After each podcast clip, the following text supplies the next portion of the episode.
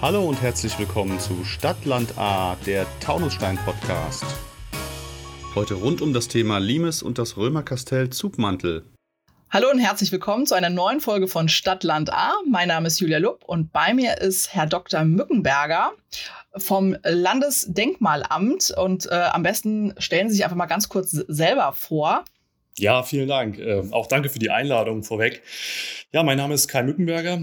Ähm, ich bin Archäologe. Ich arbeite bei der Hessenarchäologie im Landesamt für Denkmalpflege Hessen. So heißt es dann offiziell. Korrekter, äh, korrekter genau. Titel, ja. Ja. Ähm, ich bin ähm, Bezirksarchäologe für die Landkreise Rheingau-Taunus, Hochtaunus und ich habe die Sachgebietsleitung Limes in Hessen. Und das ist auch heute unser Thema. Es geht nämlich um den Limes und um das Römerkastell Zugmantel, was ja sozusagen auf unserer Gemarkung, nämlich in Taunusstein liegt. Vor der Haustür. Und ja, genau, vor der Haustür. Ähm, und äh, ja, was tatsächlich ja teilweise auch buchstäblich unter der Erde versteckt ist und ähm, über das wir uns heute ein bisschen unterhalten wollen. Äh, das heißt, wir haben hier den Experten, der uns mal erzählen kann, was es damit auf sich hat, ähm, was das Besondere daran ist ähm, und äh, wie es damit vielleicht auch in Zukunft weitergeht und warum es sich lohnt, da vielleicht auch mal vorbei zu spazieren, wenn man da schon äh, in der Stadt wohnt. Das Römerkastell Zugmantel ist, also beziehungsweise der Limes ist ein Teil UNESCO Weltkulturerbes. Ähm, vielleicht können Sie mal erzählen, ganz am Anfang, was ist denn wirklich das Besondere daran? Ja, also Besonderheiten gibt es eine ganze Menge, aber ich glaube, die Hauptbesonderheit ist, dass es einfach ein Bodendenkmal ist und zwar das größte, das wir in Euro Europa haben. Man muss es korrekt benennen. Der obergermanisch-rätische Limes umfasst rund 550 Kilometer von Rheinbrohl in Rheinland-Pfalz bis nach Eining an der Donau. Und äh, gemeinsam mit ähm, vergleichbaren Römer-Grenzanlagen wie dem Hadrian's Wall in England oder dem Antonine Wall in Schottland ist er eben ähm, ein Bodendenkmal, das als UNESCO-Welterbe anerkannt oder ausgezeichnet wurde. Vielleicht mal eine kurze Erklärung. Jetzt haben wir hier das Römerkastell. Was ist denn ein Kastell und vielleicht auch, was hat es mit diesem Limes nochmal genauer auf sich? Also er ist offenbar ziemlich lang, aber welche Funktion hatte er? Für was ist er? Ja, ah, das ist ein ziemlich umfangreiches Thema. Ähm, ja, wir blicken, wir blicken tatsächlich immer auf kleine Ausschnitte vor Ort, muss man sagen. Also wir schauen auch jetzt auf unser Kastell, äh, müssen uns aber immer bewusst sein, ja, es ist äh, der Teil einer ganzen Kastellreihe, die diese Grenzanlage in regelmäßigen Abständen begleitet hat. Ähm, und der Limes selbst entsteht auch nicht im luftleeren Raum oder ist nicht von heute auf morgen da. Das ist ganz klar. Ähm, man müsste eigentlich weit ausholen, ähm, in, was die römische Geschichte angeht, denn die Römer ähm, haben hier ganz unterschiedliche Spuren zu unterschiedlichen Zeiten hinterlassen. Wenn ich anfangen sollte, müsste ich bei Cäsar starten. Vielleicht können wir das aber nachher nachholen, um das nochmal in Ordnung zu kriegen. Ähm, der Limes selbst entsteht eigentlich erst am Ende des ersten Jahrhunderts nach Christus. Und ähm, Limes bedeutet im Römischen nicht viel mehr als Schneise oder Bresche. Und genau das ist es auch am Anfang auch. Also keine Grenze in dem Sinne, sondern einfach eine Schneise durch die ja, undurchdringlichen Wälder. Ähm, ob sie wirklich so undurchdringlich waren, ist noch die große Frage zu dem Zeitpunkt. Wir haben nämlich schon eine ganze Zeit lang Besiedlung hier in unserer Region bereits vor den Römern. Es ist zunächst eine Schneise, die ähm, gesäumt wird von hölzernen Wachtürmen einer Signalkette, wenn man so will, und dazwischen einfach nur ein Pfad, der eine Verbindung ermöglichte. Und das Ganze ähm, eben zur Überwachung des äh, eigentlich römischen Kerngebiets, das äh, sich im Rhein-Main-Gebiet, also in der Region Wiesbaden, entlang des Mains Richtung ähm, Rhein eben auch zog. Das waren die Gebiete, an denen die Römer eigentlich wirklich interessiert waren und ähm, in denen sie auch dauerhaft äh, Siedlungen errichteten, ähm, sogenannte Villa Rusticae, also bäuerliche Siedlungen. Und ähm, Wirtschaftsweise war vor allen Dingen dort oder Wirtschaften war vor allen Dingen dort angesagt. Und zum Schutz gegen äh, ja nun den barbarischen Völkern, wir nennen sie Germanen, ähm, nördlich und östlich äh, dieses Raums äh, legte man Ende des ersten Jahrhunderts diese Schneise, diesen, man könnte sagen, einen Klingeldraht an. Also das war weniger eine Verteidigungslinie zunächst, als vielmehr eine Überwachungslinie. Okay, das heißt, wenn man da irgendwo gesehen hat, da sammeln sich Truppen oder wie auch immer oder ähm, dann, dann wurde Signal gegeben, so dass im Prinzip Verstärkung gerufen werden konnte. Eigentlich eine Signalkette, genau. Und ähm, mhm. das Ganze wird ja dann im Laufe der Zeit ausgebaut. Also ähm, zu dieser Schneise kommt dann irgendwann die Palisade dazu, also wirklich eine ja, undurchdringlich wirkende, nicht ganz über, unüberwindbare, aber undurchdringliche ähm, Palisadenkette, die ähm, wahrscheinlich im zweiten Jahrhundert errichtet wird. Und ähm, gegen Ende des zweiten, zu Beginn des dritten Jahrhunderts, etwa in dem Zeitraum, kommt dann die Form dazu, die wir heute im Gelände auch immer noch erkennen können, wenn wir Glück haben, nämlich Wall und Graben. Okay, das kam also erst später, aber hat dann auch eine Weile gehalten, offenbar. Äh, und vielleicht noch mal ganz kurz, was ist ein Kastell? Ja gut, also zur Überwachung dieser Grenzlinie oder dieser, dieses Klingeldrahts brauchte man natürlich Personal. Und das waren ähm, angeworbene Söldner. Wir müssen unterscheiden zwischen ähm, regulären Truppen, also Legionären, wirklich römischen Legionären und Grenztruppen, ja, den sogenannten Auxiliaren. Und das waren die, die hier in den ähm, Kastellen entlang der Grenze saßen ähm, und die aus allen möglichen Regionen des Reiches zusammengezogen wurden. Wir haben also Nachricht über britische, über syrische, also aus dem Nahen Orient stammende äh, Bevölkerungsteile. Wir wissen von, von Truppenteilen, die vom Balkan kamen. Ähm, die alle saßen hier, wurden hier zusammengezogen und hielten hier sozusagen Wache am Limes. Okay, und die lebten in dem Kastell, das war also eine Art Lager, oder? Ja, also man muss es sich als Kaserne vorstellen. Ähm, und da sind wir gleich schon an dem nächsten Punkt zu diesen, zu diesen Kastellen, die meistens sehr klein anfangen, ähm, dann immer Stück für Stück ausgebaut werden. Das ist am Zugmantel so, das ist aber auch bei den anderen Kastellen in unserer Region so. Die werden also ausgebaut und dazu gehört dann praktisch immer unweigerlich auch ein entsprechendes Lagerdorf, der sogenannte Vicus, der sich im Außenbereich dieser Kastelle dann oftmals findet oder Überreste zumindest davon. Okay, das heißt, also die hatten irgendwelche Gebäude oder Zelte oder wie, äh, also sozusagen, wie war das so ausgestattet? Ja, tatsächlich dürfte es am Anfang immer mit Zelten losgegangen sein.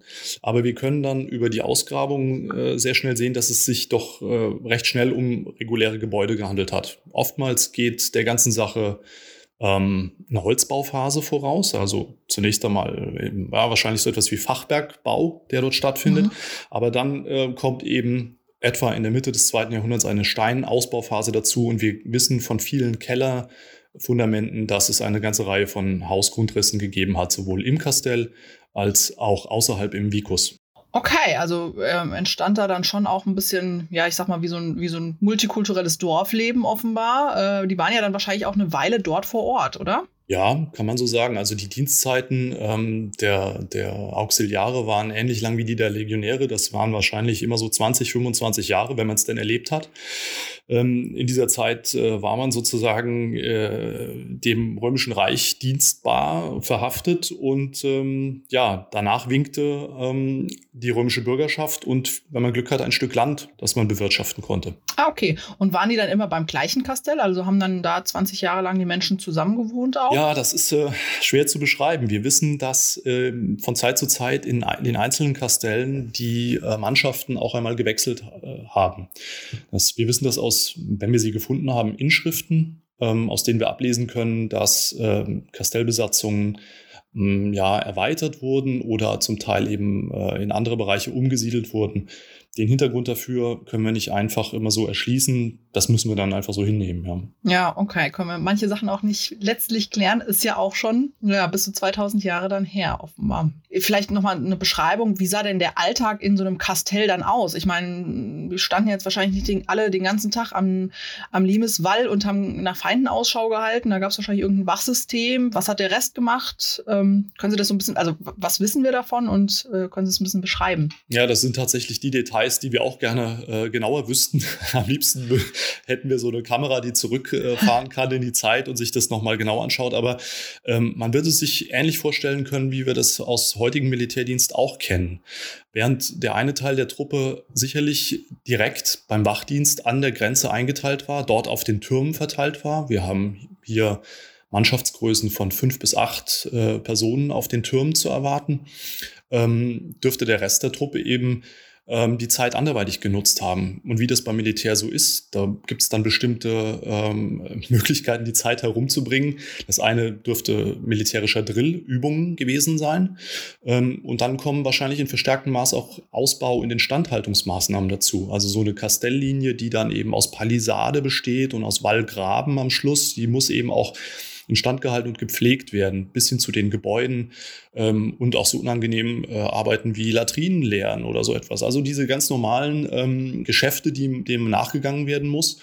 Ja, und dann gibt es eben ähm, das etwas privatere Leben, das dann in den dazugehörigen Lagerdörfern stattgefunden haben wird. Ja, also da kann man sich alle möglichen Amüsements vielleicht auch vorstellen, äh, die vielleicht auch mit Alkohol zu tun hatten. Davon gehe ich sogar ziemlich sicher aus. Ganz ähnlich zu dem, was man äh, von einem modernen Kasernenleben auch erwarten würde. Da, wo viele, ähm, ich sag's mal salopp, äh, viele Männer und Soldaten, heute sind es ja Männer und Frauen, ähm, zusammenkommen da äh, und wo dann jetzt eben keine kriegerischen Handlungen stattfinden, da muss man die Zeit anderweitig nutzen. Okay, und die Moral hochhalten.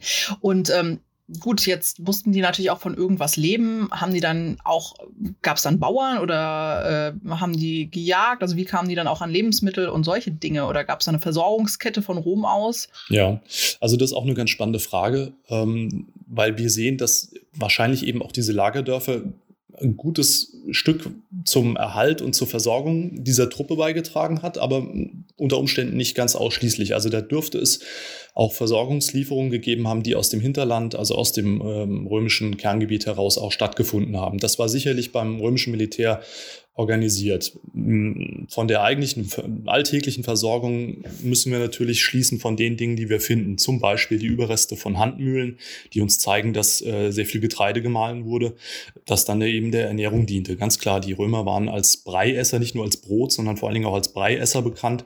Und das dürfte sich auf die Truppenteile übertragen haben, die da vor Ort äh, im Dienst standen. Von jetzt mal Römer, unser Römerkastell Zugmantel, von welcher Größe reden wir denn da? Wie viele Menschen waren denn da im Schnitt so stationiert? Kann man das sagen? Und ähm, auch von wie vielen Gebäuden redet man denn da? Also sind da nachher fünf Wohnhäuser oder? Ja, auch das ist nicht ganz so pauschal zu beantworten. Ähm, wir sehen also aus den Ausgrabungen, dass sich die Kastellgröße so nach und nach entwickelt. Das beginnt bei einem relativ kleinen Holzerdekastell. Wer so ein Holzerdekastell sehen möchte, der kann sich übrigens mal einen Eindruck verschaffen, indem er mal nach Bad Schwalbach fährt und der Bäderstraße folgt und kurz hinter die hessisch-rheinland-pfälzische Grenze fährt. In Pol gibt es so ein ähm, Holzerdekastell rekonstruiert, ähm, das einen schönen ja, Eindruck verschafft, wie sowas ausgesehen hat ursprünglich mal. Also es beginnt bei einem relativ kleinen Holz-Erde-Kastell, vor allen Dingen ein, ein mächtiger Holzwall, hinter dem äh, Gebäude aus Holz gestanden haben dürften als Baracken von etwa ja, 0,7 Hektar. Das ist so etwa die Größe, die wir haben. Dann gibt es eine kleine Erweiterung am Zugmantel durch einen, einen Annexgraben, den wir aus Ausgrabungen kennen. Ähm, ja, der wird, da wird immer noch diskutiert, ob das wirklich eine, eine Erweiterung war, schon äh, im Sinne von Vergrößerung der Truppe oder ob damit etwas anderes gemeint gewesen sein könnte. Und erst im zweiten Jahrhundert ähm, sieht man dann, dass äh, eine Steinmauer gezogen wird. Das war dann noch zunächst eine, eine eigentliche Trockenmauer, ähm, die dann schon ein Kastellgelände von ja, rund 1,7 Hektar umfasste. Und die letzte Ausbauphase äh, relativ spät am Zugmantel, zu Beginn des dritten Jahrhunderts, ähm, ist eine weitere Steinmauer, die dann nochmal Vergrößerungen äh, andeutet auf etwa ja, 2,1 Hektar.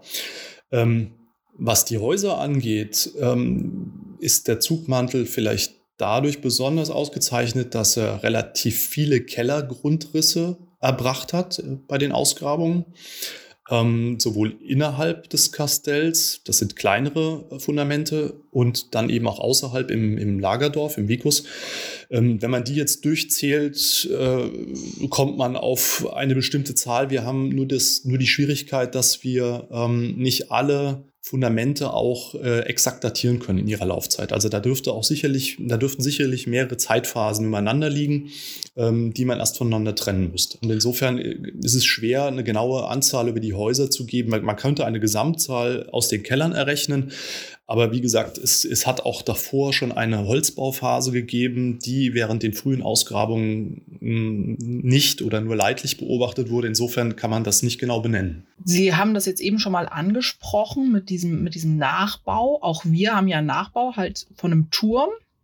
Ähm, und äh, warum, äh, also jetzt, man kann an Unebenheiten im Waldboden erkennen, wo teilweise noch Strukturen waren. Also ich glaube, die Amphitheater kann man dort erkennen.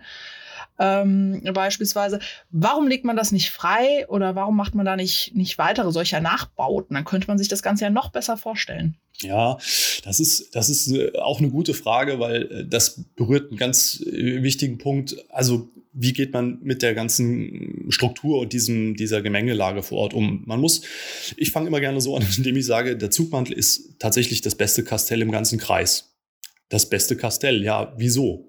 Die Saalburg ist ja viel eindrücklicher, wenn man sie sich anschaut. Ja, da ist jede Menge rekonstruiert, schon zu Kaisers Zeiten. Ähm, und man kann eine ganze Menge sehen, aber es erzeugt zum Teil eben auch einen falschen und vielleicht auch heute, aus heutiger Sicht ein bisschen langweiligen Eindruck, ähm, wenn man das einfach so für die Nase gesetzt bekommt. Der Zugmantel hat ähm, eine Geschichte langer Ausgrabungen hinter sich und ähm, eine Geschichte ohne Rekonstruktion. Das heißt, wir haben noch einen relativ natürlichen Zustand, wenn man mal davon absieht, ähm, dass doch sehr viel Raubbau betrieben wurde. Die größten Zerstörungen in der Neuzeit äh, entstanden wahrscheinlich Ende des 18. Äh, Jahrhunderts zur Zeit des äh, Chausseeausbaus der, der Hühnerstraße.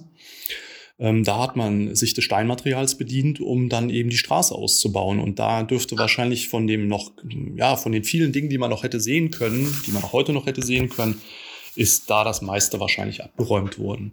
Dann kommen die Ausgrabungen dazu, im, die schon Ende des 19. Jahrhunderts umfangreich waren und vor allen Dingen Anfang des 20. Jahrhunderts. Das sind fast äh, gut und gerne ein halbes Jahrhundert Ausgrabungen, immer wieder mal mit Lücken, die natürlich auch Zerstörungen mit sich gebracht haben. Ausgraben bedeutet auch immer ein Stück weit Zerstörung. Sie können nur ähm, durch das Freilegen äh, die Struktur erfassen, aber das, was sie ursprünglich mal vor der Kelle hatten, ist dann im nächsten Augenblick eben leider auch hinüber. Und insofern ähm, ist es ganz wichtig, dass die Dokumentationen dann immer entsprechend genau durchgeführt werden. Ja, und ähm, jetzt zu der Frage, warum rekonstruiert man nicht mehr? Der Ansatz besteht schon und man sieht ähm, aus, mit dem frühen Beispiel an, zu Beginn der 70er Jahre wurde der Turm rekonstruiert und gebaut, dass das ähm, ja so eine Landmarke ist. Also selbst ich kenne das noch als Kind. Das war für mich immer auch so Sinnbild. Römerlager, ähm, das war für mich eigentlich immer der Turm und das dürfte wahrscheinlich vielen Leuten aus der Region ähm, auch so gehen. Die verbinden mit dem Zugmantel vor allen Dingen den rekonstruierten Teil ähm, des Grenzabschnitt des Limes und den Turm dahinter. Vom eigentlichen Kastell wissen wahrscheinlich die wenigsten, weder von der Ausdehnung noch von der Lage. Den wenigsten ist bewusst, dass wenn sie auf den Parkplatz, auf den Parkplatz des Naturparks fahren, um dann vielleicht ähm, den Schotterweg runter zum Sportplatz zu nehmen, dass sie dann über ein Gelände laufen, das eigentlich ähm, 1800 Jahre Weltgeschichte bedeutet. Ja, man durchquert nämlich genau auf diesem Schotterweg das Kastellgelände schon und man, man nimmt aber kaum etwas davon wahr, weil obertägig nichts mehr zu sehen ist. Ja, und da stellt sich dann die Frage, ähm, wie geht man an die Sache ran, um da gewisse Eindrücke zumindest wieder zurückzubringen. Man kann aufgrund von ja, Kosten und, und Aufwand äh, sicherlich nicht damit rechnen, dass wir da eine zweite Saalburg oder so errichten könnten. Das ist aber auch vielleicht gar nicht nötig oder auch gar nicht gewünscht. Ähm, Im Untergrund dürften immer noch eine ganze Menge Informationen schlummern. Man kann trotz vorangegangener Ausgrabungen vermutlich heute noch vieles an Details und Strukturen ähm, wieder kenntlich machen bzw. dokumentieren, wenn man es denn ausgräbt, erneut ausgräbt. Man muss sich nur bewusst sein, dass man in dem Moment ähm, sehr schnell auch in der Frage oder in der Pflicht ist, ähm, die Pflege dafür zu garantieren. Denn wenn ich heute noch vorhandene Mauergrundrisse wieder freilege, ähm, muss ich mir gleichzeitig Gedanken machen, ja, wie kann ich das Ganze vor Verfall schützen? Und wie kann ich das dauerhaft Leuten zugänglich machen und damit vielleicht die Attraktivität des Platzes steigern? Ja, das ist eine große Herausforderung. Alles nicht so einfach. Ähm, aber vielleicht noch mal ganz kurz zurück äh, in der Zeit gereist. Ähm, jetzt haben wir, Sie hatten schon eben so schön beschrieben, also es gab quasi das klassische Kasernenleben ähm, und natürlich die Wachen und fanden jetzt bei uns in Taunusstein da auch irgendwie Schlachten statt? Oder kann man dazu was sagen? Oder hatten die hier mehr ein ruhiges Leben? Ich, ich wünsche es Ihnen. Also ähm, ja, ähm, Schlachten lassen sich archäologisch gesehen nur ganz schwer nachweisen. Äh, wir sehen das an äh, den vermeintlichen Überresten der sogenannten Varusschlacht, die man früher in den Teutoburger Wald verlegt hatte, aufgrund von Schriftquellen. Aufgrund von archäologischen Quellen hat man sie dann heute mehr im Raum Kalkriese im Osnabrücker Land ähm, verortet. Ähm, und selbst dieser Platz, obwohl er jetzt schon über 30 Jahre untersucht wird, wirft immer noch Fragen auf. Also Schlachten sind archäologisch gesehen einfach schwer nachzuweisen und wir haben für unsere Region und um das Kastell Zugmantel bislang keine sicher nachgewiesenen ähm, Hinweise auf größere kriegerische Ereignisse. Das heißt aber nicht, dass es sie nicht gegeben hat. Also es ist zum Beispiel die Frage, ob das Kastell ähm, im Zuge eines Angriffs oder mehrere Angriffe vielleicht untergegangen ist und verlassen wurde oder ob es regulär geräumt wurde. Ähm, das Ende des Limes wird allgemein hin ähm, etwa in äh, die Jahre 250, 260 nach Christus ähm, äh, verlegt. Also ob in diesem Moment, wo die Römer sich von der, der, Grenze zurückziehen, vielleicht nicht einfach auch den Zugmantel ganz regulär geräumt haben und das Kastell im Nachgang ähm, ja, verfallen ist oder vielleicht dann erst auch geplündert oder niedergebrannt wurde. Also das sind äh, Fragen, die, die wir heute immer noch stellen müssen. Ja, aber das darf man natürlich nicht äh, ganz vergessen, auch wenn wir als Stadt Taunusstein dieses Jahr ja äh, unser 50-jähriges Jubiläum begehen, also als Stadt auch eigentlich ganz jung sind. Ähm, aber unsere Historie ist ja deutlich länger. Auf der römischen Seite oder äh, Sie haben sie vorhin auch äh, als, als Germanen bezeichnet, gab es denn da, gab es hier auch noch andere Siedlungsstrukturen von der Gegenseite? Ja, also ich habe es, glaube ich, gesagt, der, der Taunus ist jetzt nicht so das ähm, bevorzugte Siedlungsgebiet gewesen. Das war die Region, in der man die Grenze gezogen hat. Ähm, aber die Siedlung hat eigentlich mehr zum Rhein und zum Main hin stattgefunden. Also man hat da so eine, so eine mit so einer Brachlandzone eher zu rechnen. Was die germanische Besiedlung angeht, ähm, kommen die nächsten Spuren oder Kenntnisse ähm, auf uns erst im Limburger Becken. Also da ähm, hätten wir Nachweise von germanischen Siedlungen, ähm, wobei man sagen muss, dass auch die germanische Besiedlung äh, nicht von vornherein hier gegeben ist. Ja, der Taunus oder unsere Region hier selbst ist eigentlich eine eisenzeitliche, ja, nach modernen Maßstäben keltische Bevölkerungsstruktur, die wir hier haben. Ähm, und die große Frage ist, wann die Kelten hier sozusagen ja abrücken, verschwinden. Denn ähm, archäologisch gesehen, also von, vom, von den Materialien, die wir heute noch ausgraben können, verschwindet diese keltische eisenzeitliche Kultur irgendwann im, ja, spätestens im, im letzten Jahrhundert vor Christi Geburt. Und ähm, es rückt etwas nach, beziehungsweise etwas anderes wird deutlicher, nämlich diese germanischen Elemente, die aber hier zunächst nicht ähm, einheimisch waren. Ja, also auch da haben wir eine Art von Zuwanderung und wir wissen, dass die Germanen hier in diese Region auch in mehreren Zeitphasen, in mehreren Wellen eindringen. Unter Umständen haben die Römer mit ihrer Grenze diesen Prozess sogar beschleunigt. Wir wissen von zahlreichen germanischen Gefäßformen, die am Zugmantel entdeckt und ausgegraben wurden, die also neben der römischen Feinkeramik gefunden wurden, die wir eigentlich für die Römer nun jetzt allgemeingültig äh, erachten würden. In diesen Lagern taucht auch germanische Keramik auf. Also da saßen Leute, die ähm, Keramik nach alter Väter Sitte, von dort, woher sie kamen, produziert haben und dort hinterlassen haben. Und das zeigt uns, ähm, wie bunt dieses Gemisch vor Ort gewesen ist. Also die Germanen kommen hier auch als, zunächst als Gastarbeiter an. Die tun hier auch Dienst an der Grenze und setzen sich hiermit fest. So entsteht hier eigentlich überhaupt erst diese kaiserzeitliche Bevölkerung. Ein Mischmasch aus, ja, Kelten, die wahrscheinlich nicht alle verschwunden waren, Römern und eben auch Germanen. Okay, multikulturelles Taunusstein sozusagen mehrere hundert Jahre zurück. Naja, auch heute leben über, äh, ich glaube, oder genau 100 Nationen in, in Taunusstein. Von daher hat sich das, hat sich das bewährt. Ähm, vielleicht nochmal auf dieses Thema UNESCO Weltkulturerbe. Vielleicht können Sie da nochmal beschreiben, was hat es damit eigentlich auf sich? Also das, das klingt immer toll und das gibt es natürlich auch ja nicht nur in Taunusstein. Ähm, aber was bedeutet das? Hat das irgendwie, haben wir damit bestimmte Rechte, bestimmte Pflichten? Ähm, was ergibt sich daraus? Ja, es ist also tatsächlich ein Prädikat, ähm, allerdings ein Prädikat, mit dem auch Kommunen und Städte gerne mal heute so ein bisschen ratlos äh, ja, zurückgelassen sind. Also die stehen vor der Herausforderung, etwas, was man obertägig nicht sehen kann, eben unser Bodendenkmal, wie vorhin beschrieben, ähm, doch weithin bekannt zu machen und zu bewerben.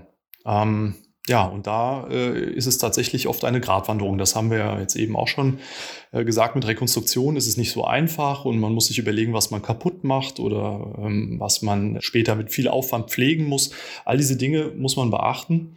Die, die planerischen Schwierigkeiten sind auch nicht ganz unerheblich. Da, wo der Limes oder seine, seine Grenzanlagen äh, durch dicht besiedeltes Gebiet laufen, da hat man dann planerische Schwierigkeiten in Form von ähm, dass die UNESCO erwartet, dass eben Zerstörungen vermieden werden. Das heißt, ähm, es sollte vermieden werden, dass zusätzliche Schneisen durch den Limes ähm, geschlagen werden. Das ist eigentlich ganz witzig, weil er ja selbst eine Schneise war, aber ähm, tatsächlich sind moderne Zerstörungen ähm, etwas, was die UNESCO nicht gerne sieht.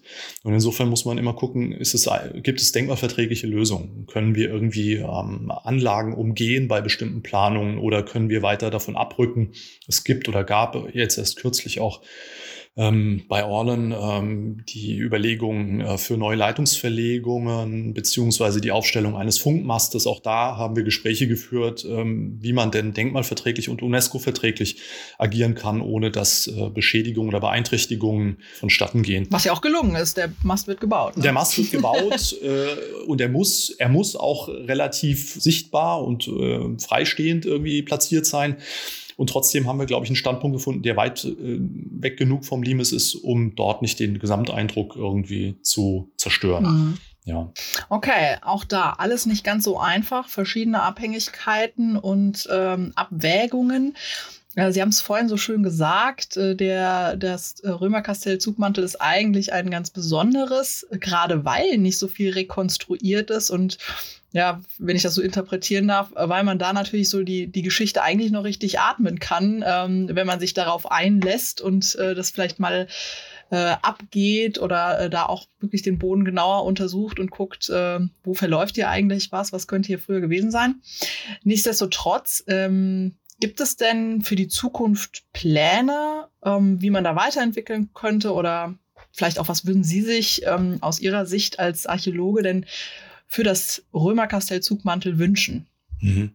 Ja, also es ist tatsächlich die bereits angesprochene Wahrnehmbarkeit. Ähm, wir haben ja diese, diese dramatischen Veränderungen derzeit in den Wäldern ähm, durch Trockenheit und Borkenkäfer und davon war auch das ähm, Zugmantelkastell betroffen, das äh, in seinem inneren Bereich eben von vielen Fichten bestanden war. Die mussten jetzt äh, geerntet oder gerodet werden eben aufgrund von Krankheit. Und äh, da sind, das war der ausschlaggebende Punkt, um zu sagen, wir müssen mal mit den ähm, beteiligten Parteien Gespräche aufnehmen, um zu gucken, was wir da an Mehrwert schaffen können. Das ist jetzt noch in der Ideenfindungsphase.